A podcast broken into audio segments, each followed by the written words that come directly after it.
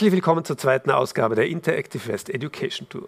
Auch heute freuen wir uns drauf, wenn tolle Projekte aus Vorarlberg Schulen vor den Vorhang geholt werden und ihr euch ein Bild darüber machen könnt, was die Schülerinnen und Schüler Land auf, Land ab ähm, wirklich für tolle Sachen umsetzen. Wir werden unter anderem ein Projekt sehen, wo Schülerinnen und Schüler gemeinsam gecodet haben ähm, und einen Escape Room gebaut haben im Web. Wir werden sehen, wie sich Schülerinnen und Schüler mit dem Thema Demenz und wie man mit den, als Betroffene, vor allem als Jugendliche und Kinder damit umgeht, wenn Oma und Opa an dieser Krankheit ähm, erkrankt sind. Und wir starten aber am Anfang mit dem Team Vorarlberg, die sich einem ganz banalen Thema ähm, angenommen haben, das uns oft aber nicht bewusst ist. Und zwar was ist denn oft an diesen Bushaltestellen im ganzen Land, die eher auf ländlichen Regionen ist, wo keine Gebäude rundherum stehen? Es fehlt oft das Licht und oft wird man einfach vergessen. Ich wünsche euch ganz viel Spaß mit unserem ersten Projekt von dem Team Vorarlberg und den weiteren Projekten hier bei der zweiten Ausgabe der Interactive West Education Tour. Sind Sie auch schon mal vom Bus übersehen worden? Dies kann mehrere Gründe haben, wie Regen, schlechte Lage der Haltestelle oder Unaufmerksamkeit des Busfahrers. Ein weiteres Problem ist das Problem der Dunkelheit. Auf dieses haben wir uns fokussiert. Es passiert immer wieder. An dunklen und abgelegenen Haltestellen werden Fahrgäste übersehen. Da man lange auf den nächsten Bus warten oder dieser eine Vollbremsung machen muss, ist die Situation für alle Beteiligten unangenehm. Wir sind nicht die Ersten, die sich mit dieser Problematik beschäftigen. Es gibt bereits andere Lösungen, zum Beispiel einen Knopf an einer Bushaltestelle, der ein Signal an den Bus aussendet. Oder manche Leute behelfen sich auch mit ihren Handytaschenlampen, jedoch funktioniert das nur bedingt. Jedes Projekt beginnt mit einer Idee. Unsere war es, das bereits genannte Problem zu lösen. Als erstes haben wir mit dem Geschäftsführer des Stadtbus Dornbirn und Landbus Unterland gesprochen und grundlegende Fragen geklärt, wie zum Beispiel, ob dieses Problem überhaupt existiert. Die Antwort darauf ist ja. Jede achte Haltestelle in Vorarlberg ist von diesem Problem betroffen. Übereifrig haben wir uns an der Lösung gemacht. Wir haben eine Leuchte machen wollen. Diese soll stromnetzunabhängig sein, aber trotzdem eine hohe Leuchtkraft haben. Außerdem soll sie vor Vandalismus, Wind und Wetter geschützt sein. Um den letzten Punkt zu erreichen, haben wir durch unsere Mittelbegrenzung nicht eine, selber eine Leuchte machen können, sondern wir haben zu einer Internetleuchte gegriffen.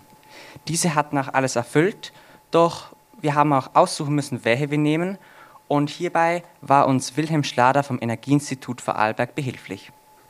Nachdem wir ihn besucht haben, haben wir unseren Prototypen erstmal geplant, skizziert und gezeichnet. Zuerst natürlich mit Stift und Papier. Jedoch lässt sich daraus kein ordentlicher Prototyp bauen. Wir brauchten eine 3D-Zeichnung. Ein Glück für uns, dass die liebe Sarah CAD-Zeichnen in der Schule lernt. Sie hat diese Aufgabe nun übernommen und gemeistert. Für die Umsetzung haben wir uns für einen 3D-Druck entschieden. Allerdings hatten wir keinen Drucker. Freundlicherweise hat uns die Fachhochschule Vorarlberg, insbesondere Frau Claudia Franceschini, Herr Franz Geiger und Herr Tobias Werner, einen Drucker zur Verfügung gestellt und uns außerdem hilfreiche Tipps gegeben. So war der erste Prototyp geschafft. Wir haben uns auch Gedanken zum Thema Patent gemacht und mit einem Patentanwalt der Visto gesprochen. Für unseren Prototypen kommt nur ein Musterschutz in Frage und für uns SchülerInnen ist das leider nicht leistbar. Außerdem haben wir uns mit der Vermarktung beschäftigt und mit Herrn Hannes Hämmerle von 1 zu 1 Prototypen gesprochen. Ein Prototyp muss mehrere Kriterien und Vorschriften erfüllen, um in der Öffentlichkeit montiert werden zu dürfen, denn die Haftung spielt eine große Rolle. Allgemein muss man vieles bedenken und eine Kleinserie ist erstaunlich teuer. Trotzdem haben wir die Motivation an unserem Projekt nicht verloren. Die große Innovation an der Leuchte ist das von uns konstruierte Gehäuse. Dieses passt perfekt auf die Haltestelle drauf und schützt das Leuchtmodul vor Vandalismus, Wind und Wetter. Das ist unsere Leuchte mit unserem Gehäuse. Sie passt farblich zu der Haltestelle und kann und hat die perfekten Maße, da wir sie die Maße direkt von der Stelle genommen haben. Sie wird mit nur zwei Schrauben montiert. Der Strom äh, wird über ein PV-Modul gewonnen und dank eines Lichtsensors und Bewegungsmelders leuchtet die leuchte nur nachts, wenn niemand an der Haltestelle ist.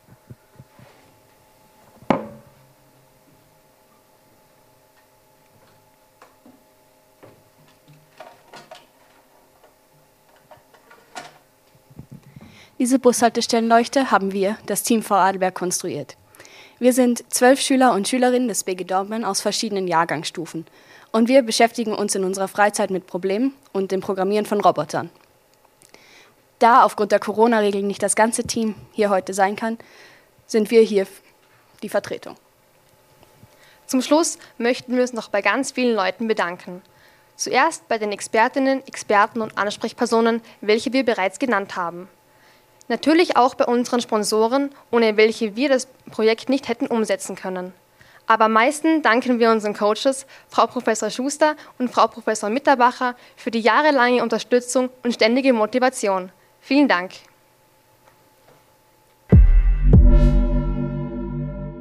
Wahnsinnig tolles Projekt, liebes Team von Radlbär. Also drei von euch statt zwölf da.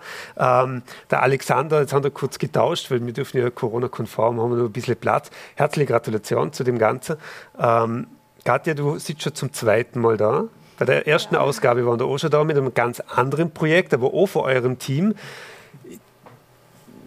Ihr macht ja Ideen am laufenden Band. Wie funktioniert denn das bei euch? Also wir sind ein gutes Team und haben ständige Motivation und eigentlich jeden Herbst wenn wir ein neues Projekt machen und dann sammeln wir Ideen, ja, wie sollen wir es machen, was sollen wir lösen. Natürlich kompliziert mit zwölf verschiedenen Meinungen, da was zum Finden, aber dann haben wir irgendwann ein Projekt und stehen wir alle voll dahinter und dann waren wir immer wieder und immer wieder und wir suchen uns Experten, die sich da auskennen, um das möglichst professionell zu lösen und es funktioniert meistens recht gut. Super, Claudia, jetzt ähm, haben wir ja vorher auch kurz erwähnt, dass wenn er so eine Idee hat, wie kann man das wirtschaftlich überhaupt umsetzen? Also es geht ja nicht nur darum, Problem zu lösen, sondern wie könnte man generell damit in Zukunft ähm, umgehen. Wie, wie ist denn das? Haben jetzt die FH als Partner haben zum Beispiel erwähnt für den 3D-Druck, weil er das selber jetzt nicht kennen. Aber wie ist das? Sind ihr da auch mit Unternehmen oder so in Kontakt, die euch denn helfen bei dem, bei dem einen oder anderen Problem oder kommt das oft erst nach einem Prototyp?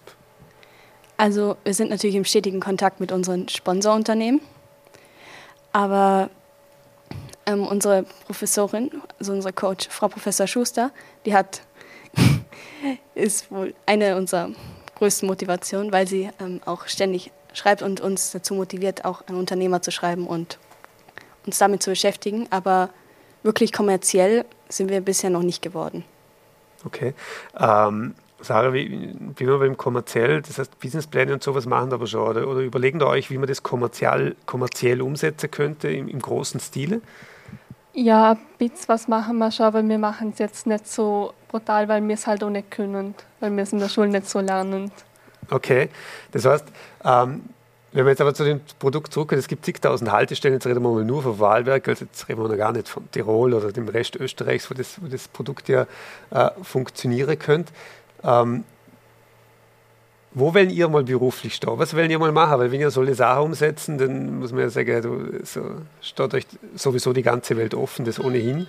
Aber ähm, was sind eure Berufswünsche? Wo, wo möchten ihr gerne um?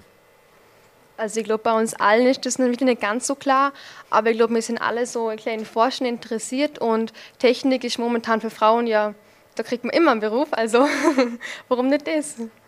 Super. Bei dir gibt es schon? Auch nicht wirklich, aber es ist halt, wir haben auch unterschiedliche Aufgaben im Team und ich konzentriere mich mehr auf das Schriftliche. Also eher was in die Richtung. Okay. Äh, ja, ich glaube, ich wäre beim Maschinenbau lieber, weil ich mache jetzt ja schon HTL und das gefällt mir eigentlich gut. Ähm, wirklich, wirklich super Geschichte. Wie ist denn das ähm, abschließend, ab, ab welcher Klasse fangt oder kann man bei euch im Team anfangen oder sagen ihr, sobald ihr bei euch sind, könnt ihr euch melden und wir freuen uns über eure Bewerbung? Also ähm, bei uns gibt es Freifach Robotics, also mit Roboter programmieren und die meisten Leute kommen dann für uns zum Team. Natürlich kann man auch so kommen.